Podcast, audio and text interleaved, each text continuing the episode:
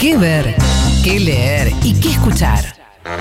Un viaje por todos tus sentidos con Ali Lingenti.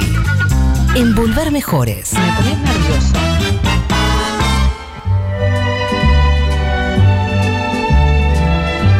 Se te falló. Ale Lingenti, ¿cómo te va? Muy buenas tardes. Hola, buenas tardes a No. todos, Daddy. Decíese algo, decíese algo que tenés guardado. Sí, no, no, ¿Qué? no, no, porque, porque me meten, me meten un- uno tras otro, me, me- me pegan todos los temas y entonces me quiero, quiero hablar en la, en la efeméride peronista y me, me- enganchan todos los temas juntos, todo un enganchado y quedo hablando solo con un boludo. Pero está bien, esto- estoy lejos y ellos no lo saben. No, que, que- que el peronismo es tan gestual, tan gestual. Fíjense una, una cosa que a lo mejor a más de uno le pasó desapercibido. Este, eh, hicieron el cierre de la entrega de diplomas a las enfermeras y los hicieron en el Colón con la platea. Digo, ¿les parecerá una boludez? ¿Les parecerá un- una foto de color, una nota de color? Pero los gestos son muy importantes en el peronismo. Eh, eh, en un momento donde en la misma ciudad, este, hoy por hoy, en un presente, los, los enfermeros este, cobran como administrativos y no están regularizados laboralmente.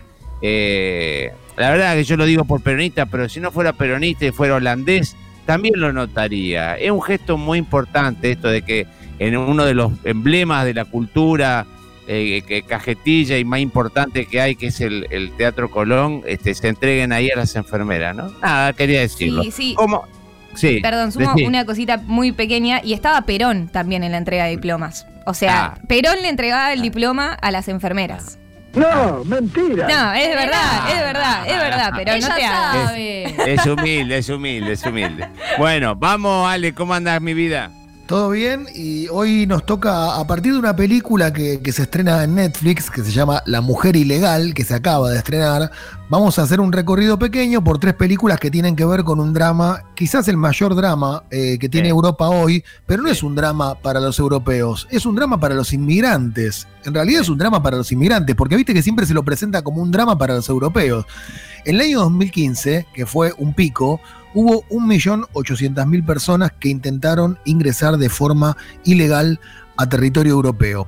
Lo que cuenta La Mujer Ilegal, que es la película de la que vamos a hablar ahora y que es el disparador de, de todo este asunto, eh, es el- además cuando ingresan el maltrato que reciben los inmigrantes en Europa. Eh, te diría que está cerca de, de Guantánamo. Eh, en algunos lugares de Europa tratan a los inmigrantes como si estuvieran en Guantánamo. Bueno, La Mujer Ilegal es el quinto largometraje de Ramón Termens, es el director de Negro Buenos Aires, una película ambientada en la crisis del 2001 en Argentina, y de Cataluña Uberales, que es una película sobre la inmigración y el racismo, o sea que es un tipo que está ocupado en estos temas. Eh, es una película de denuncia a través de la ficción que está centrada en los maltratos y en las muertes que se producen en los centros de internamiento de extranjeros, los CIE.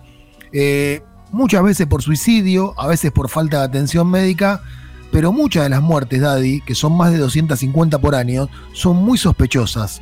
O sea, lo que se sospecha y lo que la película pone un poco en la palestra es que a muchos ilegales que van a parar a estos centros de internamiento de extranjeros previo, digamos, previo paso a que los rajen del país, en este caso se trata de España, muchas veces porque están envueltos en, en- algún negocio oscuro, etcétera, los terminan matando. ¿Y por qué están envueltos en negocios oscuros? Porque cuando alguien te ofrece llevarte a Europa siendo africano, probablemente te lo ofrezca asociado a algún negocio turbio. Y a vos no te queda otra, digo, sos el eslabón más débil de la cadena. Estoy hablando, por ejemplo, de la prostitución. Eh, muchas de las chicas que viajan de África a España, digamos, cuando llegan a España se encuentran con la sorpresa de que son utilizadas para, para la trata. Bueno, eh, el personaje principal de la película es el abogado Fernando Vila, que es Daniel Faraldo, que entiendo que es un actor que vos conocés. Eh, amigo, amigo, amigo, amigo, amigo se fue a se fue Estados Unidos hace muchos años, hizo su carrera ahí, este, y ahora está laburando en Estados Unidos y, tiene su productora en España también. Sí, sí, sí. Esa cosa que vos decís, ¡ah, ese amigo mío! ¿Me entendés? Bueno, él, él realmente, yo claramente él produjo y protagoniza la película, evidentemente está súper interesado en este tema. Eh, la película, además de hablar del tema de los inmigrantes, eh, él, personifica a un abogado que es Fernando Vila, que defiende inmigrantes ilegales. Eh, también habla de un tema que a mí me interesa mucho y que en algún momento podríamos conversar más en profundidad con más tiempo, que tiene que ver con la eutanasia, ¿no? La película también toca ese tema, que es un tema para mí clave, que los estados en algún momento deberían hacer cargo de ese asunto y discutirlo con seriedad.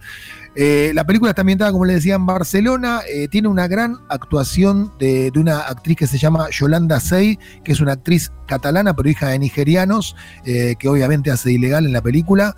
Eh, y bueno, y se acaba de estrenar en Netflix y se me ocurrió sumar otras dos películas que tienen perspectivas distintas, pero sobre el mismo tema. Una es la mirada de Hollywood sobre el asunto, que es La Terminal, una película del 2004 de Steven Spielberg con Tom Hanks interpretando a un ciudadano de los Balcanes que se ve atrapado en un aeropuerto de Estados Unidos justo cuando estalla una guerra en su país. Entonces, por culpa o, por esa razón, su pasaporte queda invalidado y se encuentra sin papeles y atrapado en tierra de nadie. Eh, no es un refugiado político, ni llega pidiendo asilo humanitario. Víctor, que es el personaje de Tom Hanks, eh, es como dice el encargado de seguridad del aeropuerto, un burócrata que, que interpreta a Stanley Tucci de Mil Maravillas, una especie de grieta en el sistema. Eh, Víctor no habla casi ni una palabra de inglés, pero cuando entra en ese shopping condensado con vista al cielo, que es el aeropuerto donde queda varado, alguien le dice, acá lo único que se puede hacer es comprar. Me parece que ese es el mensaje Sí, sí. de la película y cómo mira el tema Steven Spielberg, que es muy inteligente también.